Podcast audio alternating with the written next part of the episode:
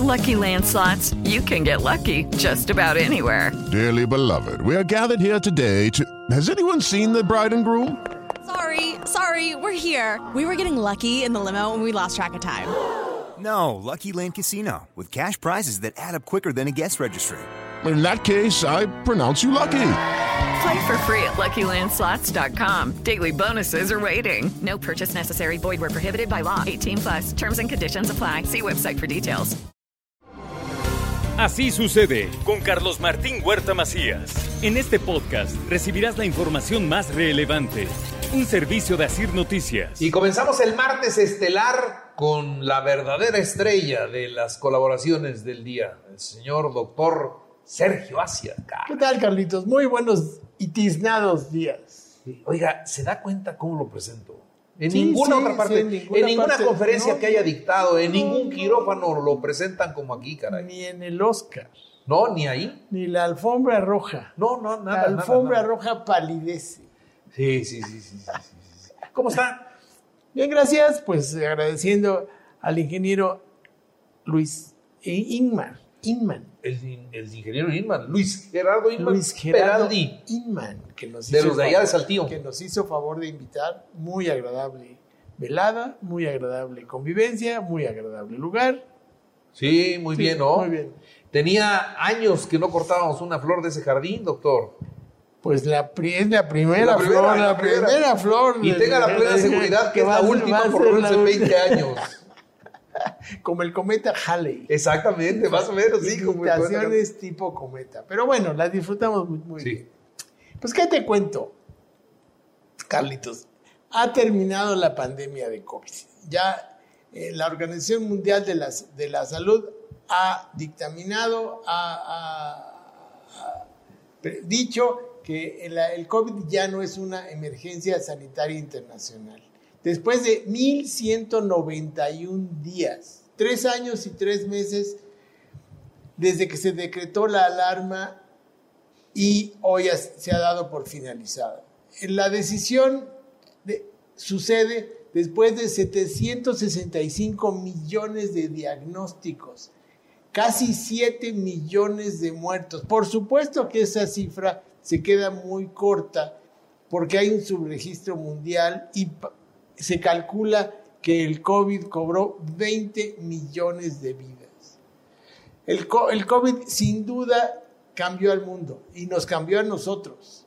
El, el director de la OMS, el doctor Tedros Adhanom, dice que fue mucho más que una crisis sanitaria. Ha causado graves trastornos económicos, ha eliminado billones de dólares del Producto Interno Bruto, ha interrumpido viajes, comercio, familias, ha hundido a millones en la, en la pobreza y ha causado una grave agitación social, fronteras, movimientos restringidos, escuelas cerradas y millones de personas han experimentado soledad, aislamiento, ansiedad, ansiedad y depresión.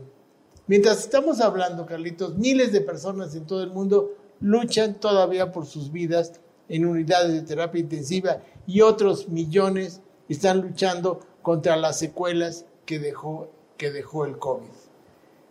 Hay muertos por el COVID y muertos con el COVID y muertos junto con el COVID y, en fin, el- en México ahorita, el día de hoy, hay más de 9.600 casos activos y 334.000 defunciones oficiales. Aunque es realmente un subregistro y eh, los expertos calculan entre 650 y más de un millón de muertos, a- a- de muertes asociadas Al al, COVID. COVID. Por supuesto, nuestros números son terribles, están muy por encima de los números mundiales y por incluso de otros países pobres de Latinoamérica. ¿Por qué hicimos tan, tan grande ridículo?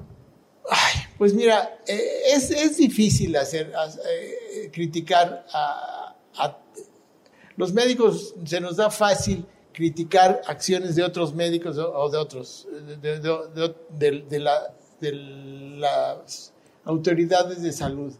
Pero sin duda, en primer lugar, la ignorancia. En segundo lugar, la necedad.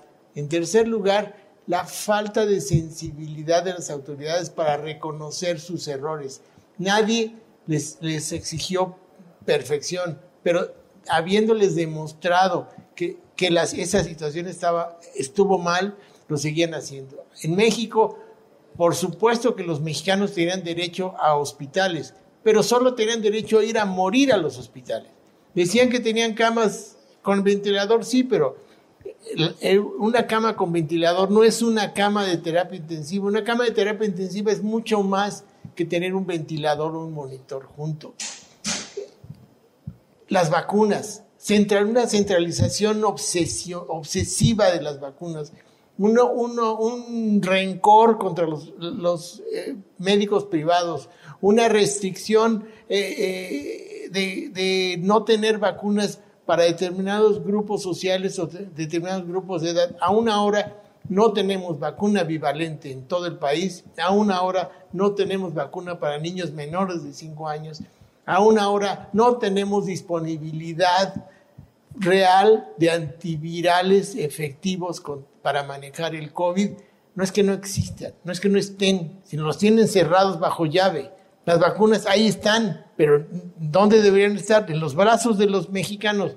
Muchos mexicanos no están vacunados actualmente, muchos mexicanos no están revacunados, muchos niños no tienen ni una sola vacuna de COVID y eso es un, es un crimen de Estado. Es un crimen que la historia seguramente lo va a reconocer. Muy bien, pues doctor Asia, se acabó el, eh, la, así considerado como la Organización Mundial de la Salud, se acabó la pandemia. Sí, por último yo quisiera mencionar cuáles son las recomendaciones de la Organización Mundial de la Salud. Debemos integrar la vacunación de COVID en el Plan Nacional de Vacunación, cosa que no tenemos. Ya casi ni plan de vacunación tenemos. Digo, la cartilla de vacunación que todos teníamos hoy, ¿dónde está? No, no, no. No están completas las vacunas. Es otro tema. Debemos continuar notificando de los casos. El COVID, bueno, en general la información que da la Secretaría de Salud es pobre y, parcial. Que estamos seguros de dos cosas. Uno, que va a persistir la enfermedad, o sea, el COVID no porque esta decisión de la OMS va a desaparecer, ahí está y nos va a seguir dando, simplemente ya no tiene carácter de pandemia. Segundo, el, el virus va a mutar, claro que va a mutar. Y tercero, va a haber otras pandemias de otros virus, claro que va a haber otras pandemias de otros virus y debemos estar preparados para esta y otras pandemias. En fin, ya no quiero ser pesimista. si estás escuchando esto, querido Radio Escucha, felicidades. Ha sido un sobreviviente de la peor pandemia de la historia reciente de la humanidad abrazo y vamos a seguirnos cuidando. Vamos a aprender a vivir con el COVID y recuerden que la vida es corta y la vida es frágil. Muy bien. Doctor Asia, muchas gracias. Arroba Sergio Asia y estoy a sus órdenes. Gracias. Así sucede con Carlos Martín Huerta Macías. La información más relevante ahora en podcast. Sigue disfrutando de iHeartRadio.